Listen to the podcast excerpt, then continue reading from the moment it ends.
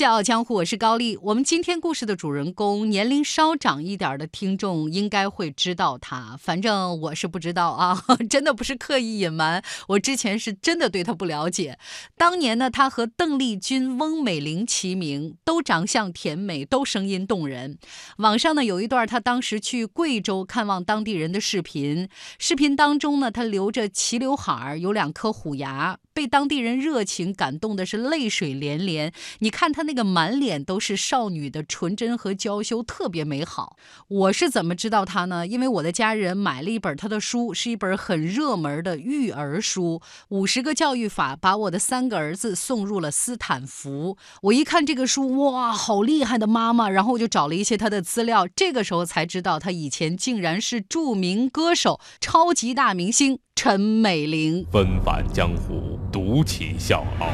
高丽掌门笑傲江湖，敬请收听。上个世纪七十年代，有两位华人歌星在日本大红大紫，一位呢是邓丽君，另外一位就是陈美玲。一九七二年，陈美玲从香港到日本发展，凭借一首甜美的《虞美人之花》迅速风靡日本。当时呢，在日本的人气堪比山口百惠啊，一点不夸张。一九八五年，她还在咱央视春晚演唱过一首代表作，叫《归来的燕子》，而备受瞩目。她的声音很空灵，有一种淡淡。的忧思很好听，当然人也长得很漂亮。但是就在他最红的时候，他听从了父亲的告诫：钱财名誉如流水，一旦出事儿立刻会被夺走；但是知识一旦进入你的脑子，就永远不会被人抢走，它会成为你一生的宝物。所以在这个时候，陈美玲选择急流勇退，到了多伦多大学攻读社会儿童心理学学位。多伦多大学毕业之后，陈美玲重返歌坛。三十岁在日本结婚，结婚之后呢，她并没有像其他的日本主妇那样停止工作，而是每次都把儿子带到工作现场。这个呢，在当时的日本社会是不能被理解的，引发的争论之大超乎想象，甚至衍生了一个词叫“陈美玲争论”。她还因为这件事儿登上了美国《时代》杂志。斯坦福大学的一位教授看了这期杂志，给陈美玲写了一封邀请信，请他去美国继续念书。而陈美玲真的就果断放下手上的工作，考了 GRE，填了申请表，找了推荐信，最终真的被斯坦福大学录取了。那个时候呢，陈美玲的大儿子才两岁多，她那个时候还怀着二儿子，怀着身孕，在独自照顾两个儿子的同时，她拿到了斯坦福大学教育学博士学位。三十年过去了，陈美玲再次回到大众的视野，而这一次不是因为她的事业，是因为她的三个儿子全部考上了她的母校斯坦福大学。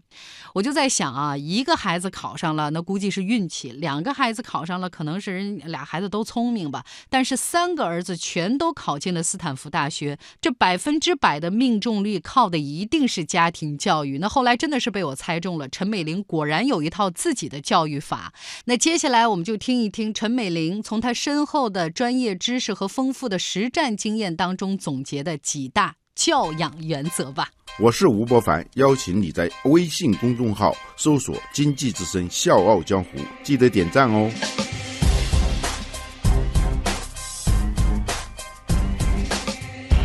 首先，教育要父母亲自承担。怀孕九个多月的时间里面，陈美玲没有做特别的胎教，只是跟儿子唱歌说话，让他记住父母的声音。等到儿子一生下来，启蒙教育就开始进行了。他认为零到三岁是最重要的教育时期，这时候的孩子记忆力不发达，所以他们并不教导孩子具体学什么，而是读书给他们听，每天陪伴他们，引导他们对读书感兴趣，对这个世界感兴趣。到后来呢？他的孩子一看到书就会拍手，让他快点念。念慢了，孩子会主动的翻页，告诉妈妈继续。所以陈美玲回想了一下，她的三个儿子对阅读的兴趣就是从这个时候开始的。因为零到三岁很关键，所以在孩子三岁之前，母亲或者父亲需要有一个安定的人在他们的身边，爱他，教育他。这个呢，对小孩子的成长是很重要的。所以陈美玲说，一直到儿子上小学，她始终。都跟他们一起做作业。陈美玲另外一个育儿法则，我认为非常神奇，因为她居然会让孩子喜欢上考试。虽然她的三个儿子都考上了斯坦福大学，但是大学之前，陈美玲的小孩没有一个人考过第一名，因为她从来不要求他们考第一。在她看来，一百分只是老师师给你的分数，你背诵之后忘记了，给你一百分也没用，反而你考了六十分，自己明白了，那才是真的有用。分数呢，只是教育的一部分。教育的目的是培养有思想、有魅力的人。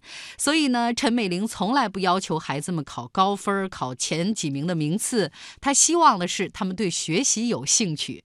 比如说下雨的时候，他会带着孩子一块儿去公园，让他们找蜗牛、看雨滴，他们自然而然就会对雨感兴趣。然后一回家，他们就会一起查找世界上哪个地方下雨最多，哪个地方雨量最少。这样呢，知识一下子从平面的变成立体的了，他们也会对这件事儿特别的感兴趣。考试呢，也是这个道理。孩子们小的时候，每次考试之前，陈美玲呢都会和他们玩一个游戏。假如啊，我现在是你们的老师，咱们一起猜一猜明天会考什么呢？有时候呢，孩子们就猜得很准，陈美玲呢就少猜一点儿；有的时候呢，他们猜的少呢，陈美玲呢就多猜几个。结果每次考试呢，孩子们就特别兴奋啊，着急的出门，他们想知道今天能不能猜得准。考完试之后呢，一定是飞奔回家，说啊，妈妈，今天我比你多猜了两道题呢。慢慢的，孩子们就喜欢上了考试，也很喜欢学。习了。另外，他们家的基本规则就是，不管你做了什么事儿，绝对不能说谎。陈美玲还有一个教育法则，我个人很推崇。她说，不要期望像朋友一样的亲子关系，父母呢就是父母，孩子就是孩子，希望孩子对父母从小到大都怀有敬意。时间的关系，我们的《笑傲江湖》呢，也只能摘取一二，在这儿跟各位说道说道。陈美玲呢，就是带着这样的想法，每天都端正自己的姿态去过日子，去带孩子。即便没有办法成为让孩子崇拜的家长，但她觉得至少能让孩子信任和依赖。